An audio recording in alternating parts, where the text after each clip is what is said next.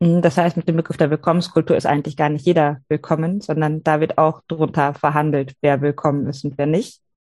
Genau, also es ist schon auch an Nützlichkeits, würde ich sagen, auch an Nützlichkeitserwägungen gekoppelt, genau. Also wie migrationspolitische Fragen auch zu arbeitsmarktpolitischen Fragen werden. Willkommen zum Podcast Melting Pot. Migration im Dialog.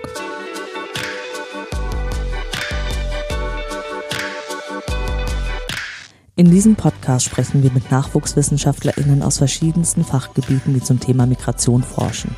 Ein Einblick also in die Migrationsforschung über die Grenzen wissenschaftlicher Disziplinen hinweg. Organisiert wird der Podcast vom Nachwuchsnetzwerk des Interdisziplinären Zentrums für Integrations- und Migrationsforschung an der Universität Duisburg-Essen.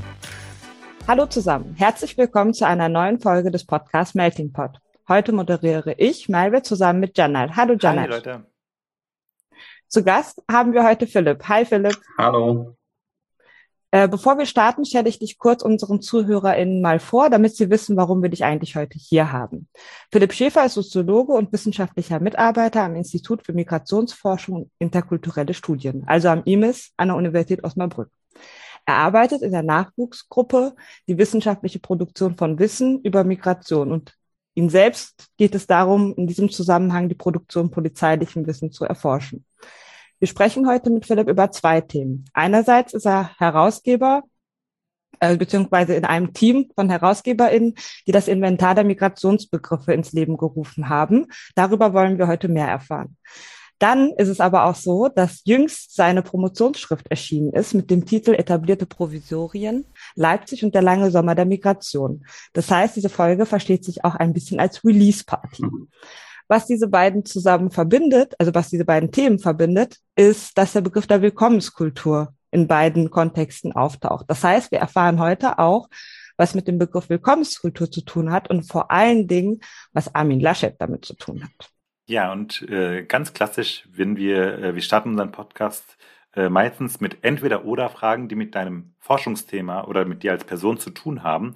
Und du hast dich ja in deiner Dissertation sehr intensiv äh, mit äh, Landespolitik beschäftigt. Und ähm, aus dem Vorgespräch ging auch hervor, dass du politisch sehr interessiert bist. Und wenn du dich jetzt hineinversetzt, du als Politiker, wo würdest du dich lieber sehen? In der Bundespolitik oder in der Landespolitik? Uh, äh, das ist eine, das ist eine schwierige Frage. Also aus migrationspolitischer Sicht kann man natürlich bundespolitisch fast mehr, mehr erreichen. Ähm, ähm, aber ich würde eher sagen Landespolitik, ähm, vielleicht sogar kommunalpolitisch. Ah ja. ja, und landespolitisch geht in der Migrationsforschung ja auch ganz viel durch den Querschnittscharakter. Also genau. ja, spannend. Und äh, weil wir dich ja heute auch hier haben, äh, aufgrund des Inventars der Migrationsbegriffe, wollten wir dich fragen, ob du äh, eher für ein Lexikon oder eher für ein Glossar bist. Hm. Weder noch. äh, ich bin für ein Inventar. ähm, äh, das weder ganz lexikalisch noch äh, ein Glossar ist. Ähm, aber vielleicht können wir das ja auch noch klären. Ja, sehr, sehr gerne. Okay, ich bin gespannt. Und unsere dritte klassische Frage bezieht sich auf deine Forschungsmethodik. Und mhm. äh, forschst du eher quantitativ oder qualitativ? Wie ist das bei dir? Ich habe noch nie in meinem Leben quantitativ geforscht. Ich äh, bin ein äh, Vollblut, Vollblut qualitativer Forscher. Okay, das sind immer diese klaren Statements der qualitativen ForscherInnen, die wir immer hier haben, ja, dass sie noch nie stimmt. was mit Zahlen zu tun hatten. Und da reiht sich Philipp auf jeden Fall ein. Ja, das musst du wahrscheinlich kritisieren, Melvin. Ich versuche mich als Moderatorin zurückzuhalten. Das wurde mir okay. auch schon mal beigebracht, dass man seine eigene Position nicht so stark in den Raum stellt. Das stimmt. Ich schätze das selber auch als fehlendes Wissen ein. Insofern, ähm, ja. Siehst du, und das würde ich niemals ankreiden wollen. Ähm, und also ne, dafür lernen wir die Leute auch viel zu kurz kennen, um das äh, bewerten zu können. Aber kommen wir jetzt äh, tatsächlich äh, zum Inventar der Migrationsbegriffe. Mhm, ähm, und zwar, du meintest ja auch gerade weder ganz lexikalisch, auch nicht ganz glossarmäßig. Was ist das Inventar der Migrationsbegriffe? Das Inventar ist der Versuch, ähm, Begriffe, mit denen über Migration oder migrationsbezogene Themen gesprochen wird, äh, in einen ähm, größeren historischen Kontext zu stellen und auf ihre Bedeutungsdimension hin zu untersuchen. Also das heißt, deswegen habe ich auch gesagt, weder noch. Es geht nicht so richtig darum, konkrete Begriffsdefinitionen zu liefern, sondern es geht mhm. eher darum zu gucken, wo kommen eigentlich Begriffe her, was sind ihre politischen Zusammenhänge, wie verändern sie sich auch, wenn sie zum Begriff werden oder äh, ihnen andere alternative, konkurrierende, aber vielleicht auch flankierende Begriffe zur Seite gestellt werden. Ähm, das heißt, eine reflexive Auseinandersetzung ähm, darüber oder damit, äh, wie Gesellschaft ähm, Migration äh, wahrnimmt, über sie spricht, sie aushandelt. Mhm. Und äh, du meintest, darüber kommen wir auch gleich noch mal zu sprechen, also wie Gesellschaft bestimmte Begriffe wahrnimmt. Das heißt, ihr geht halt auch schon nach dominanten Deutungen. Aber wer ist mhm. eigentlich ihr? Mit wem arbeitest du da zusammen? Ähm, wir sind ein Team, es wurde jetzt ja auch äh, gesagt, ähm, was sich aus fünf Personen zusammensetzt, äh, fünf HerausgeberInnen. Das sind ähm, Isabella Löhr, Christiane Reinecke als ehemalige Leiterin der Nachwuchsforschungsgruppe Die wissenschaftliche Produktion von Wissen über Migration, das ist ein sehr langer Titel. Und ähm, Inken Bartels, äh, Laura Stielicke und ich, wir sind die drei Postdocs äh, in der Gruppe und ähm, arbeiten als Team Isabella und Christiane sind inzwischen nicht mehr am IMIS, ähm, arbeiten als Team aber seit ähm, Mai 2019 zusammen und seitdem auch äh, an der Idee, äh, so etwas wie ein Inventar der Migrationsbegriffe herauszugeben. Und wie kam diese Idee zustande? Mm. Das ist in sich, in, mit Sicherheit einzuordnen in einen, in einen Kontext, auch einen Gedankenzusammen, Denkzusammenhang am IMIS, ähm, der sowas wie eine reflexive Wende auch in der Migrationsforschung widerspiegelt. Also das heißt mit einer vermehrten ähm, Beschäftigung mit den Produktionsweisen, wie wissenschaftliches Wissen über Migration hergestellt wird. Und das heißt, das ist, das ist quasi im Grunde auch so dieser, dieser Kontext, aus dem die Gruppe auch überhaupt äh, oder in den die Gruppe gesetzt wurde. Und ähm, ganz persönlich aber auch unsere Erfahrung, dass ähm, wir in unserer eigenen Forschung, bei unserem eigenen Schreiben immer wieder auf Begriffe stoßen oder Begriffe verwenden, wo uns so eine Art unbestimmtes Unbehagen befällt. Also das heißt, das sind Begriffe, die, deren Begriffsdimensionen ähm, eigentlich gar nicht so genau zu bestimmen sind, die aber ein kritisches Potenzial, ein problematisches Potenzial in sich tragen. Und das war die Idee, diesen Begriffen nachzuspüren. Das können große Begriffe sein, wie der Begriff der Migration selbst, aber auch kleinere Begriffe wie Willkommenskultur, darüber haben wir eben schon gesprochen. Ja, das ist auch äh, tatsächlich bei der nächsten Frage, weil du sagst ja, ne, es geht um Reflexivität, es geht um bestimmte Aspekte, die ja jetzt zum Beispiel für empirische Forscherinnen wie mich vielleicht auch ein bisschen abstrakt sind. Und du bist ja selbst auch Autor des Begriffs Willkommenskultur, was auch dann bald bei dem Inventar mit erscheint. Kannst du uns vielleicht an diesem Beispiel einmal aufzeigen, wie er damit umgeht? Ich glaube, die meisten ZuhörerInnen kennen den Begriff der Willkommenskultur insbesondere aus der gestiegenen Fluchtmigration ab dem Sommer 2015 und wie arbeitest du dann mit dem Begriff oder wie arbeitest du ihn auf? Hm. hm. Mein Beitrag, der noch im Entstehen ist, ähm, startet eigentlich mit der Beobachtung, dass äh, dieser Begriff ähm, 2015 in aller Munde war oder auch nicht nur 2015, auch in den, in den Folgejahren ja auch immer noch, vor allem 2015, 2016. Ähm, und äh, nicht nur zur also so auch einer medialen Beschreibung dieses kollektiven Einsatzes für Geflüchtete diente, sondern auch ähm, in vielen wissenschaftlichen Arbeiten relativ unhinterfragt oder beziehungsweise mitunter auch als sogenannte Willkommenskultur beschrieben, ähm, Verwendung fand, aber eigentlich überhaupt nicht über seine keine Selbstbeschäftigung oder keine Beschäftigung mit dieser kurzen äh, Geschichte dieses Begriffs stattfand. Ähm, und diese kurze Geschichte, die beginnt im Grunde Mitte der 2000er Jahre im deutschsprachigen Kontext. Ähm, in, das sind Berliner Debatten, ähm, wo es im Grunde darum gang, ähm, äh, ging, ähm, den Umgang mit in der Stadt lebenden, ähm, vor allem ähm, waren es dort palästinensische und bosnische ähm, Personen, ähm, einen, einen, einen Perspektivwechsel, einen Paradigmenwechsel zu vollziehen. Also das heißt, es ging um eine ähm, auch Öffnung bürokratischer Prozesse und Strukturen ähm, im Sinne dieser Menschen.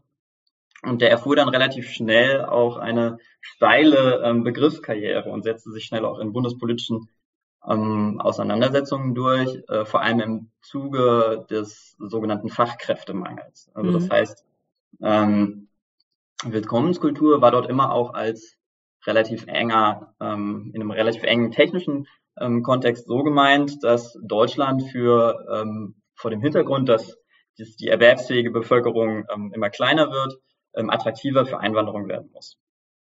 Und äh, was, was galt es zu tun? Es galt quasi auch bürokratische Strukturen zu enthärten. Ähm, und äh, dafür wurde dieser Begriff gefunden. Ähm, der hat aber dann, also das heißt, dann sind wir so Anfang der 2010er Jahre und ihr hattet ja auch schon Armin Laschet ähm, erwähnt. Ähm, vielleicht so einer der zentralsten Momente, wo dieser Begriff auch an Prominenz gewinnt, ist die sogenannte hochrangige Konsensgruppe, der damals, äh, die damals unter der Leitung von Armin Laschet und Peter Struck ähm, stand, aus verschiedenen ähm, Fraktionen sich zusammensetzte, aber auch Stiftungen, Interessenverbänden, ähm, deren Aufgabe es war, konkrete Maßnahmen zu identifizieren, wie dieser Fachkräftemangel ähm, adressiert werden kann. Mhm. Ähm, und äh, das wurde dann auch über diesen Begriff der Willkommenskultur operationalisiert. Mhm. Genau. Und dann hat er nochmal 2015 nochmal so eine andere äh, Dimension bekommen. Ne? Also das heißt, dieser relativ enge technische Kontext ähm, wurde nochmal, es gibt vielleicht, es gibt dann auch schon so, also viele Stiftungen sind dort aktiv und arbeiten an diesem Begriff, unter anderem auch die Bertelsmann Stiftung und die dann schon auch 2012 versucht haben, diesen Begriff quasi zu vergesellschaften, ihm auch so eine soziologische Dimension mhm. in gewisser Weise zu verleihen. Ne? Also ähm, es ging dann immer auch um eine gesellschaftliche Praxis. Also das heißt, Willkommenskultur muss auch in den Köpfen und in den Herzen ankommen. Also es ist auch so eine Art Herzensangelegenheit. Und mhm. ähm, ich glaube, diese, diese, diese Begriffswandlung, die vollzieht sich dann eben auch vor allem 2015, wo der Begriff dann auch zu so einer kollektiven Selbstbeschreibung auch wird. Ne? Also Willkommenskultur als, als etwas, ähm, ähm, womit sich quasi eine bestimmte Wesensart auch beschreiben lässt, ne? eine Haltung, eine Attitüde. Und ähm, gleichzeitig, und das zeigt der Beitrag auch, ist es natürlich ein Begriff, der nie umstritten ist. Also das heißt, der hat keine, diese, diese Erfolgsgeschichte, diese Karriere ähm, mhm. ist nicht äh, von Brüchen begleitet, sondern er ist von Anfang an ist er auch Anfeindungen ausgesetzt. Einerseits, weil ihm quasi das Gutmenschliche zugeschrieben wird, also auch ein naiver Umgang mit Fragen der Migration. Das von rechts, aber auch von links werden ihm quasi Alternativbegriffe entgegengestellt. 2015 auch zum Beispiel der Begriff der Solidarität wäre so mhm. einer. Und gleichzeitig gibt es auch in der Migrationsforschung ähm, auch gibt es eine frühe Auseinandersetzung mit dem Begriff oder beziehungsweise mit dem Programm eher, ähm, um zu sagen, um zu zeigen, wie auch solche Begrifflichkeiten dazu fungieren, mh, zwischen erwünschter und unerwünschter Migration zu unterscheiden und eine Art Ökonomisierung von migrationspolitischen Fragen zu institutionalisieren. Mhm, das heißt, mit dem Begriff der Willkommenskultur ist eigentlich gar nicht jeder willkommen, sondern da wird auch darunter verhandelt, wer willkommen ist und wer nicht. Genau, also es ist schon auch an Nützlichkeits, würde ich sagen, auch an mhm. Nützlichkeitserwägungen gekoppelt, genau. Also wie migrationspolitische Fragen auch zu arbeitsmarktpolitischen Fragen werden. Mhm. Und du hast ja den Begriff der Willkommenskultur hast du äh, auch in deiner Promotion mitverwendet, aber da ja tatsächlich tatsächlich in dem Begriff, wie wir den auch häufig äh, kennen, also mit dem gestiegen, äh, mit dem Anstieg der Fluchtmigration. Und da hast du den Umgang und die Reaktionen in Leipzig äh, auf den Sommer, auf den langen Sommer 2015 angeschaut. Ähm, wie fasst du da Willkommenskultur? Also wie reizt sich Willkommenskultur in deiner Promotion ein? Hm. Ich versuche, ähm, ich glaube, ich muss sogar, ich versuche den Begriff fast zu vermeiden. ich, äh, ähm, ich, ich, ich um, oder beziehungsweise ich umgehe ihn und äh, komme dann aber natürlich nicht ganz umhin, mhm. ähm, ihn zu verwenden, weil er eben ja auch äh, so ähm, so präsent war ähm, und deswegen ist auch das Inventar so eine schöne Möglichkeit, auch nochmal selber quasi so eigene Baustelle aus früheren Forschungsarbeiten auch mal zu adressieren, weil ich habe da eine sehr lange Fußnote in der Arbeit, ja. dass ich so ganz unglücklich bin, äh, mit, wie ich mit dem Begriff umgehen soll. Ähm, und äh, das ist jetzt schön, diese Möglichkeit zu haben, das auch nochmal zu tun, die Zeit auch zu haben dafür. Ähm, das ist mit Sicherheit, also in, im Rahmen der Arbeit ist das, diskutiere ich den Begriff im Zuge einer, äh, eines, eines Gesamt, also lokalgesellschaftlichen ähm, Aushandlungsprozesses, in dem Fragen des Umgangs mit Migration, der Unterbringung, der Aufnahme ähm, ausgehandelt werden. Und dann ist quasi Willkommenskultur steht auch für eine ähm, innerhalb diesen Auslangsungsprozess natürlich für eine Diskursposition auch. Ne? Also das heißt, das repräsentiert eine bestimmte auch wieder Haltung, eine moralische Haltung in vielen Fällen auch, mhm. ähm, wie mit Geflüchteten umgegangen werden soll. Okay, das ist äh, sehr spannend, dass du die Willkommenskultur sozusagen in eine moralische Dimension fasst, weil dann kommen wir nämlich äh, inhaltlich zu deiner Dissertation, weil die ja interessanter, interessant aufgebaut ist. Und da gehen wir gleich äh, drauf ein. Aber äh, vielleicht zunächst zum Titel deiner Dissertation. Du nennst sie mhm. nämlich Etablierte Provisorien, Leipzig und der lange Sommer der Migration. Und mhm. da war natürlich die erste Frage, die sich mir stellte, als ich das las, was sind eigentlich etablierte Provisorien? Kannst du das vielleicht kurz zusammenfassen? Mhm der empirische ähm, Kontext, das habe ich eben schon angedeutet, der Arbeit ist ähm, die Frage, wie äh, konkret die Aufnahme und Unterbringung Geflüchteter in der Stadt ähm, ausgehandelt wurde. Und das heißt, ähm, die Beobachtung äh, etablierter Provisorien auch stark in dem Zusammenhang notdürftiger Behausung ähm, ähm, mir kam quasi. Ähm, und etablierte Provisorien sind ähm, sind ein, würde ich sagen, Modus des Regierens äh, von Migration. Also sie sind eine Art und Weise, ähm, das Ankommen von Geflüchteten vor Ort on hold zu stellen ähm, und äh, in provisorischen Zuständen festzustellen in gewisser Weise. Ähm, die sind in dem empirischen Kontext, äh, wie gesagt, äh, vor allem auch ähm, Behausung, provisorische mhm. Behausung, aber ähm, das können auch rechtliche Provisorien sein. Ne? Also ähm, der Status der Duldung zum Beispiel. Also das heißt, es gibt zahlreiche, zahlreiche solcher etablierten Provisorien, die ähm, nicht erst seit, äh, seit äh, 2015 dazu dienen, eben Migration auf eine bestimmte Art und Weise zu regieren. Mhm, okay, ja spannend. Und äh, Deine Dissertation ähm, basiert auf ziemlich umfangreichem Datenmaterial. Und äh, wir haben in unseren Recherchen gesehen, dass du sogar eine Auszeichnung äh, bekommen hast dafür von der Deutschen Studienstiftung. Und äh, vielleicht kannst du äh, kurz benennen, worauf basiert die Studie denn? Was hast du da alles ähm, für Daten gesammelt? Mhm. Ich habe, ähm, das, das war auch immer, ähm, also es war so ein bisschen Fluch und Segen ähm, der Forschung, weil ähm, ich, ich hatte vorher eine, eine Studie zugeführt, äh, durchgeführt im Rahmen meines äh, Studiums, wo ich mich relativ eng auch mit, ähm, mit räumlichen Praktiken geflücht, von Geflüchteten in solchen Behausungen auch ähm, beschäftigt habe und schnell gemerkt habe, dass, ähm, dass das quasi gar nicht an den Grenzen der Unterkunft auch endet und dass es quasi ein größeres institutionelles Setting gibt, äh, in dem äh, Fragen der Unterbringung auch ausgehandelt werden und ähm, Maßnahmen entwickelt werden, und ähm, bin da auf, auf, auf dann mich stark auch von Regime, ähm, Migrationsregime perspektivischen Ansätzen auch ähm, inspirieren lassen und informieren lassen. Und dadurch kam so ein sehr auch holistischer ähm, Ansatz mhm. äh, in das Projekt rein. Und damit immer auch verbunden mit einem, also auch quasi möglichst viel Perspektivenvielfalt auch reinzubringen. Und das heißt, ich habe mit ähm, fast 70 äh, formalisierte Interviews geführt und dann natürlich mhm. noch zahlreiche okay. nicht formalisierte. Wow. Ähm, ich habe äh, also ich habe teilnehmend beobachtet. Ähm, das heißt, das atmet auch in gewisser Weise. Das hören äh, Ethnologinnen immer nicht so gerne, aber es atmet einen ethnologischen Geist. Der immer, nicht immer zu weit genug.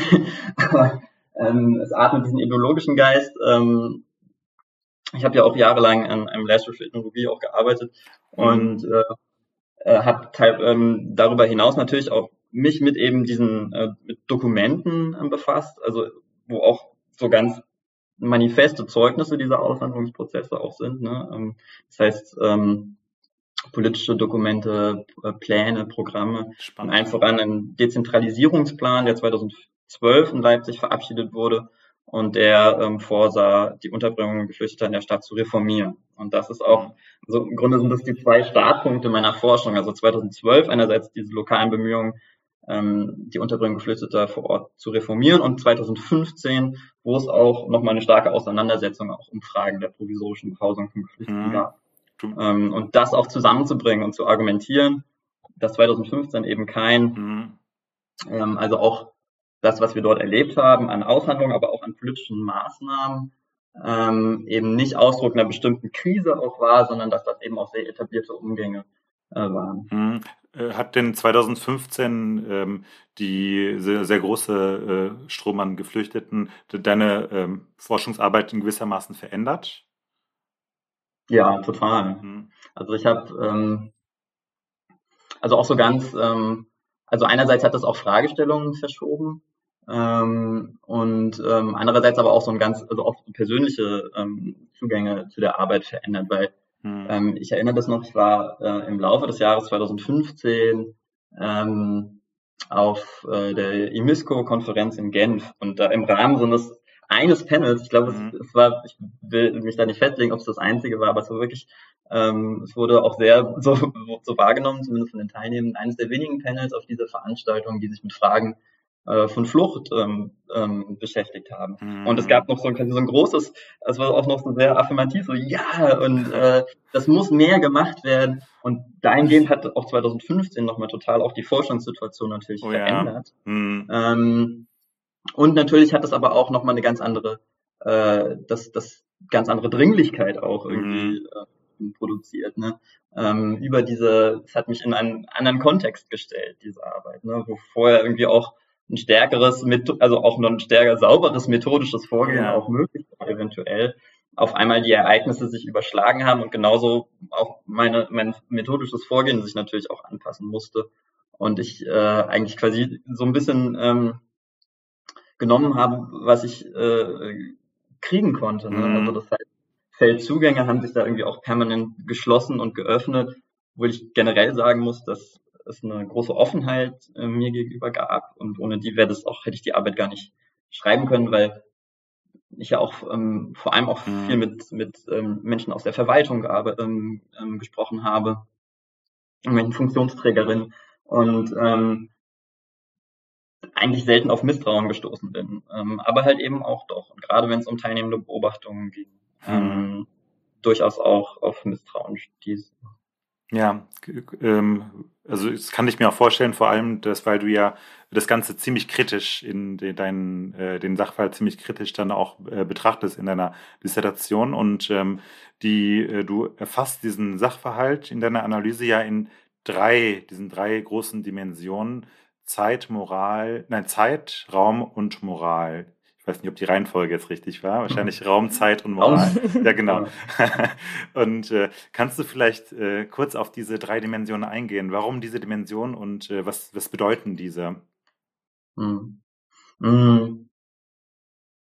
Vielleicht noch kurz zu dem Punkt der Kritik. Hm. Ähm, ich, äh, ich, ich hoffe und ich, also das, das war auch immer so ein bisschen mein Ansinnen, ist, ähm, äh, dass mit Multiperspektivität auch immer quasi auch eine erstmal so eine grundsätzliche Offenheit gegenüber diesen Perspektiven auch mhm. ähm, ähm, einhergeht. Ne? Also dass äh, das irgendwie auch keine einseitige Darstellung oder sowas sein soll. Ne? Also das ist, glaube ich, also das versuche ich schon auch, dass, mhm. dass ähm, dazu glaube ich, kann auch diese Multiperspektivität dienen.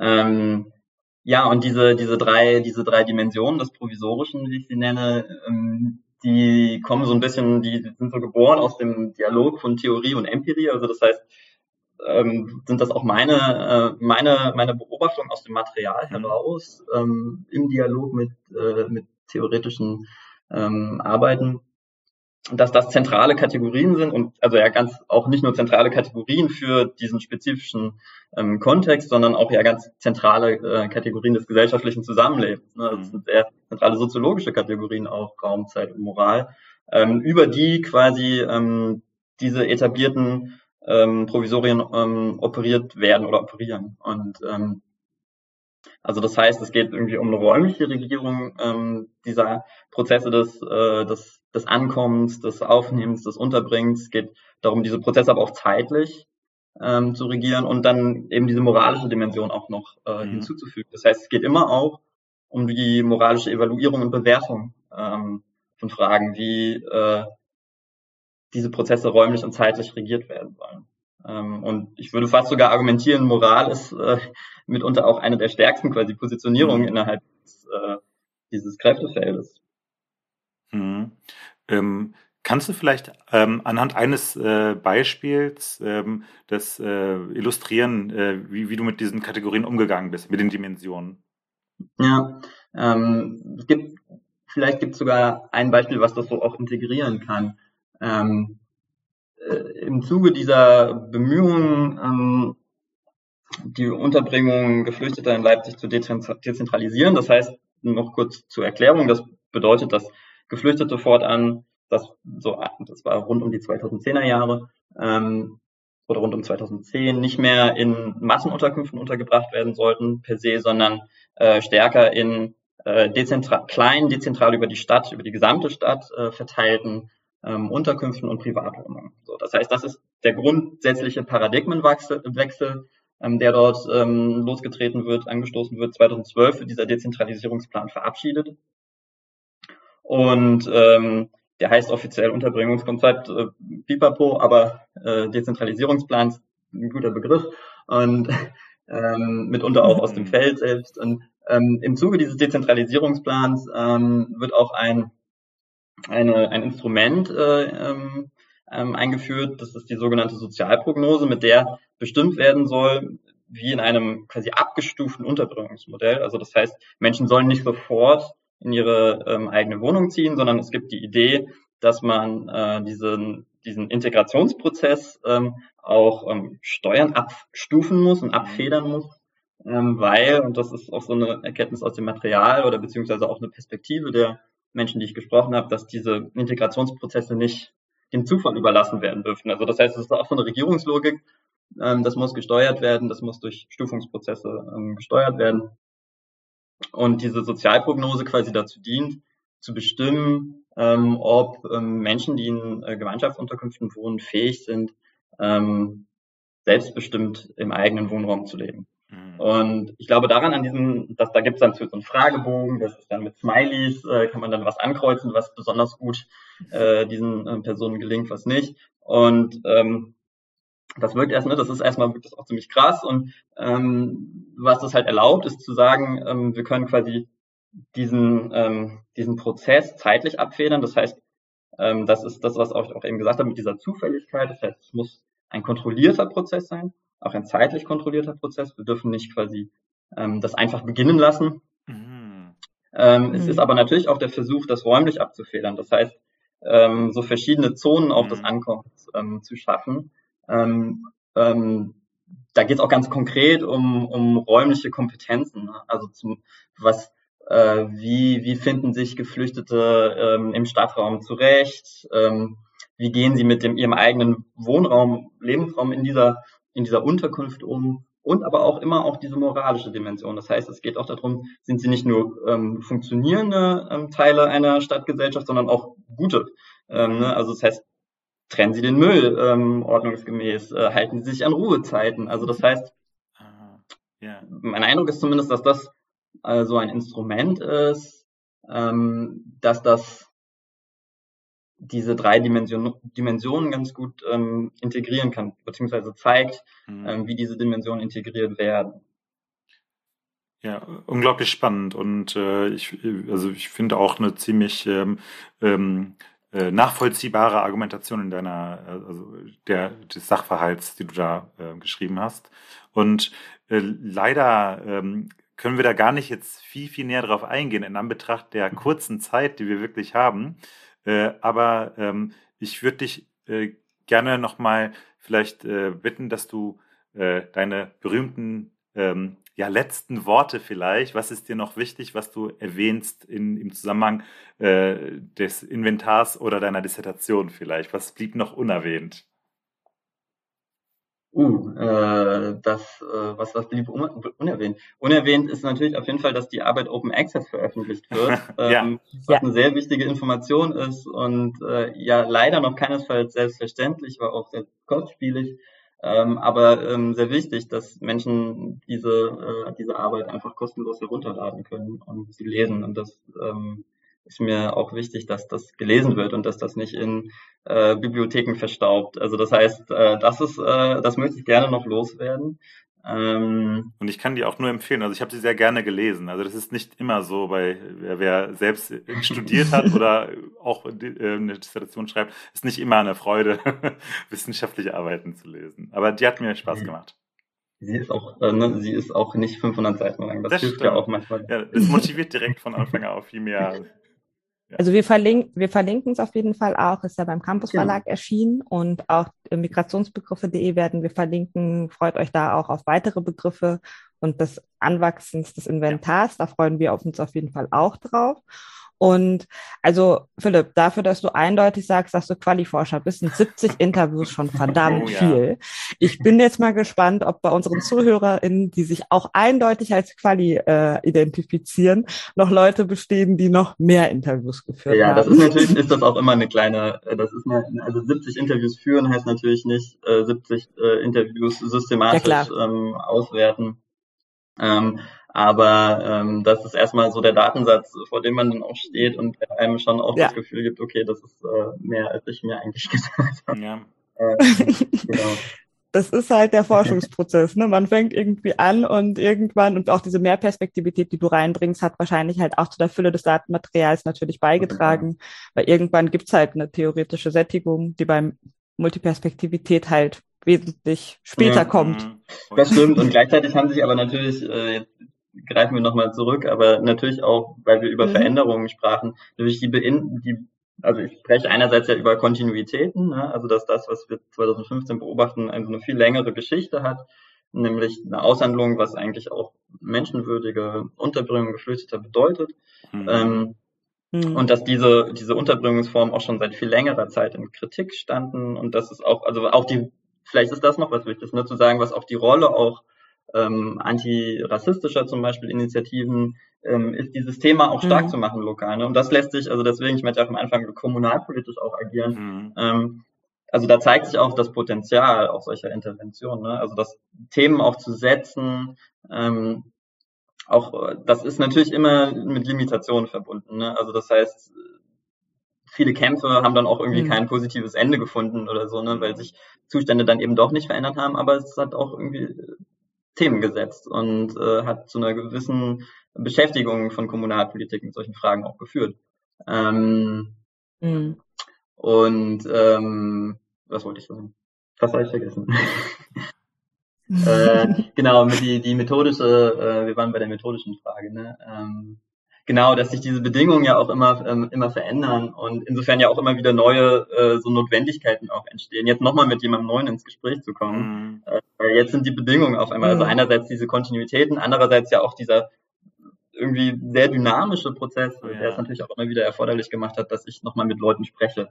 Ähm, aber dann irgendwann sich auch herausgestellt hat, dass wir trotzdem irgendwie auch immer wieder auf die gleichen äh, Themen kommen. Und das ist wahrscheinlich auch so ein ganz intuitiver Eindruck der theoretischen Sättigung, der sich bei vielen äh, auch mal einstellt im Laufe mhm. der Forschung. Mhm. Dass die Themen sich wiederholen und dann ist wahrscheinlich auch immer ein ganz gutes Signal dafür zu sagen, auch mal gut.